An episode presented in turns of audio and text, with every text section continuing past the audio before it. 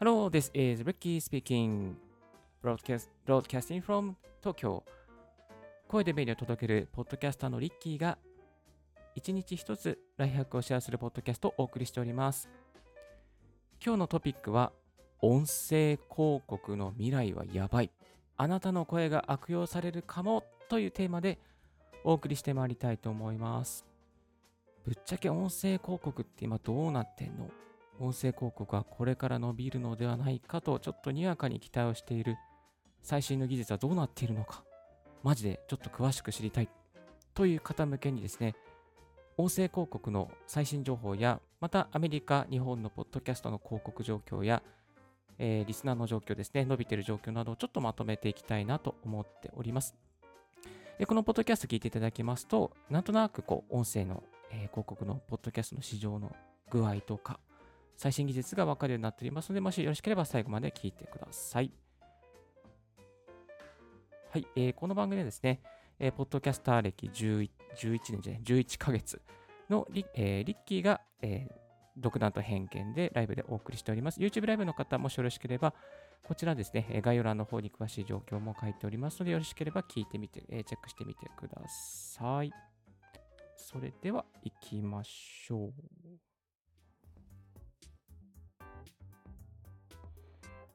ではですね、まずアメリカのポッドキャスト市場なんですけれども、どうなっているかというと、年々めちゃめちゃ伸びてますね。えっと、その数ですね、なんと、2019年度は3000億円。そうなんですよ。日本のですね、もう10倍以上の広告市場、まあ、国が大きいのでね、えー広告市場、本当にあの違いますけれども、2018年には2424億円だったのが、19年度ほぼ3000億円ですね。2988億円ですから、まあ、3000億円という規模まで膨れ上がっています。えっと、まあ、とあるね、あの、調査になんかよりますと、えっと、ラジオの音声広告をターゲティング配信したところ、ネットのバナー広告より高い、え来店効果があったというデータも取られています。はい。なので、これからですね、ラジオ局、また、ポッドキャスト5界隈を中心にですね、ユーザーの、えー厳しい戦いが繰り広げられるのではないかという見方があります。実際にこのポッドキャストですね、例えばヒラリー・クリントンとかがリバーサイド FM で始めたりとか、ミシェル・オバマさんが始めたりとかですね、えーあとイギリスの方でも始まってますね。あの王様だった方々がですね、始めていますし、どんどん著名な方々がですね、えー音声配信始めるようになってきて、えーいます。結構アメリカの方ではエンタメ系とかが充実しているというようなね、情報も入ってきてるんですけれども、えっ、と、リッキーの方はですね、やっぱアメリカといえば、やっぱ、B まあ、あの CBS とか、ね、CNN とか、そういうのをね、あの、英語の勉強で使っていましたけれども、結構、ポッドキャストで勉強するっていう、英語とかですね、勉強するチャンネルがいっぱいいっぱいあるので、もしね、あのそういうのをチェックしてみるのもいいかなと思いますが、より、耳の時代になって、より 5G の時代になって、エンタメ系とかですかね、そういうの系が結構増えてきてるというような状況があります。まあもちろんね、アメリカですから、やっぱりこう車でね、動くっていうね、車の移動時間が長い。なので耳で、えー消費しよう、耳で何かこうね、えー学習をしようという方がね、非常に多いというふうな統計があります。はい、えっ、とですね、と、こちらの、えっ、と、そうそうそうそう。この、えー Search Engine Journal っていうですね、えーこのニュースサイトにですね、The Top Podcasting Secrets and Shows for Digital Markets and Beyond っていう記事があります。はい。えーこちら2020年の11月30日に、えーリリースされている、プレスされている記事なんですけども、こちらの記事の中にもですね、えーこういうふうに書かれています。They listen more than 55% of the US population listen to podcasts って書かれています。これは、えー米国人口の55%以上がポッドキャストを聞いていると。ほう。55%。だから、すごいですね。多分日本よりも本当にすごく、えー聞いてる率が高い。これ日本の統計って取ってないからどうなのかなというふうに気になりますね。はい。他にもこんなことが書かれてますね。They subscribe. The average podcast listener subscribed to six shows in the last week. えっと、1週間あたり平均6つの番組を聞いていると。はあ、すごいですよね。結構聞いてますよね。うん、聞いてますね。あとは、えー、こう学習意欲が高いとか、投資意欲が高いとか、え、ー、と、少なくとも一つの SNS でアクティブなユーザーが多いとかですね。まあ、そういう状況が、えー、結構、えー、見られているという統計情報が上がってきています。一方で日本の状況はどうなるかと言いますと、まだまだ小さいですね。2020年自体で、これは大人ですね。大人のですね、えー、統計情報ですけども、16億円ですね。でもこれが2025年には420億円ぐらいまで、えー、音声広告市場、マーケット市場が上がっていくというふうな推計が出ています。ですので、今の多分20倍ぐらいにはこれから広がっていくのではないかなと思われますね。まあ、という動きもありまして、やっぱりこう、えっ、ー、と、 Voicy とかで、えー、10分に1秒ぐらい課金し、えー、還元していこうとか、あとスタンド FM でもパートナー制を入れていこうとか、まあそういうね、動きが、えー、広がってきていますね。で、ぶっちゃけまだ音声、えー、広告、音声、ポッドキャストの方では、えー、儲けることはすごく難しいんですけども、少しずつその配信のプラットフォームが、まあ、準備してきたりとか、えっ、ー、と、市場の方でどんどん上がってくると予想されておりますので、これからまたね、なんか多分、YouTube の時のように有名な方が入ってきたりとか、うん。そうなったら、我々、我々っていうか私ですね、リッキーはどうなっちゃうんだろうみたいな、個人のね、配信者どうなっちゃうんだろうみたいな、すごい心配ですけども、まあ、あの希望を持ってですね、コツコツと配信していきたいなと思っております。そう。で、これとポイントとしては、やっぱ音声広告市場、えは、やっぱりこれから伸びていくっていうことと、あとアメリカでは音声広告の方も、また、えっ、ー、と、ポッドキャストのリスナーの方も非常に伸びているっていうね、そういう現状があります。はい。そうなんですよ。はい。それでですね、ちょっとここでご紹介したいのは、この音声広告の合成技術とか、デジタルボイスによる音声、えー、広告っていうのが結構ね、あのー、すごくクリエイティブになってきているという情報が入りました。まあ、オトナルっていう、さっきご紹介したオトナルのですね、昨日の、えー、あ、1月14日の記事ですね、こういうことが上がっていました。えー、オトナルとコエステ AI 音声合成技術を活用した音声広告配信サービスを開始というですね、そんな記事がアップされております。でこのコエステっていうですね、音声広告配信のプラットフォームがあるんですけども、このコエステが音声広告を、えー、出稿します。はい。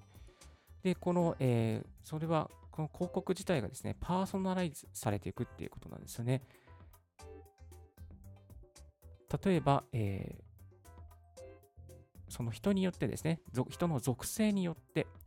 えっ、ー、と、今度の開催イベントはゲストとして BBB が登場しますっていうバージョンと、えー、今度の開催のイベントはゲストには、えー、CCC が登場します。でこの効果の高かった方を広告メッセージとしてさらに調整するとかね、まあ、AB テストってよく言われますけども、そういう音声広告でもそのテストをして、えー、顧客というかユーザーに最適な広告をターゲッティングして配信しちゃおうっていうね、そんななんかこうことがなんかね、されるみたいです。この声ステーションすごく注目注目だなと思いますね。あとはクリエイティブなあの広告ということで、例えば朝でしたらおはようございます。目覚まにはカフェインが有効です。こういうコーヒーはいかがですか？とか、日中だったら仕事の合間にリフレッシュしましょうとかね、こういう炭酸がいいですよとかね、なんかそういうこう、時間帯に応じたりとか、あとは季節に応じたりとか、そういうこうね、広告分けができるということですね。多分、きっと男性の声だったり、女性の声だったりとか、まあそういうこともね、分けられるというふうなね、ことが書かれておりました。はい。で、かさらにですね、この、芸能人の方やタレントの方のボイス、これを蓄積しておいて、その人っぽい、AI 音声合成をして、あの、音声広告をするということもできるみたいです。はい。ですから、まあ、この声のストックがあれば、あれさえすれば、その、例えばね、あの、なんだろう、まあ、イチロー選手のね、イチロー選手の広告を出したいという時に、イチロー選手の広告音声を全部蓄積しておいて、その蓄積した音声から合成して、そして、まあ、こういう文言を言わせるみたいなね。そんなことがね、できるようになっちゃうんじゃないかなっていうようなことが書かれていて、すごいなっていうふうにね、思ってしまいました。はい。ですから、音声広告、えー、これから音声広告も伸びてくると思いますし、えポッドキャストの方も徐々に伸びていき、まあ、こういう広告の技術がすごく伸びていけば、多分きっとこう、マネタイズしやすくなってくるんじゃないかなというふうにリッキーは勝手に思っております。はい。で、本当に気になりますね。これどうなっちゃうんだろう。例えばこういうのど、ちょっとね、この音声合成っていうのは非常に怖いなと思っていて、あの、オレオレ詐欺ってあるじゃないですか。で、あまあ、例えばある、まあ、例えばリッキーのね、このポッドキャスト